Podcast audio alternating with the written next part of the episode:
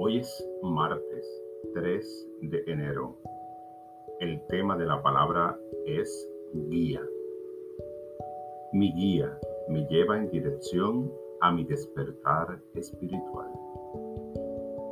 Cuando las circunstancias no son las que esperaba, puedo tomar una decisión empoderadora.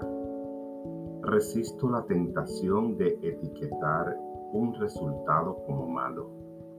En cambio, decido practicar la aceptación y escucho lo que me dice mi guía interior.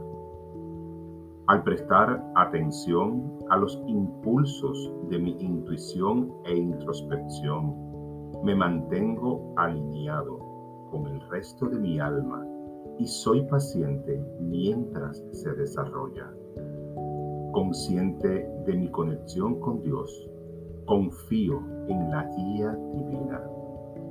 Estoy conectado con algo más confiable que los vaivenes del ritmo de la vida.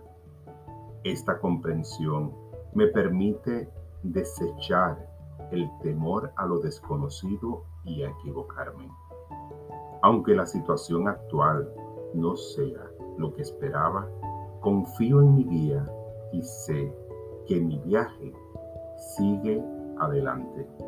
Esta palabra fue inspirada en el Salmo 31.3. Ciertamente, tú eres mi roca y mi castillo. Guíame, encamíname por causa de tu nombre.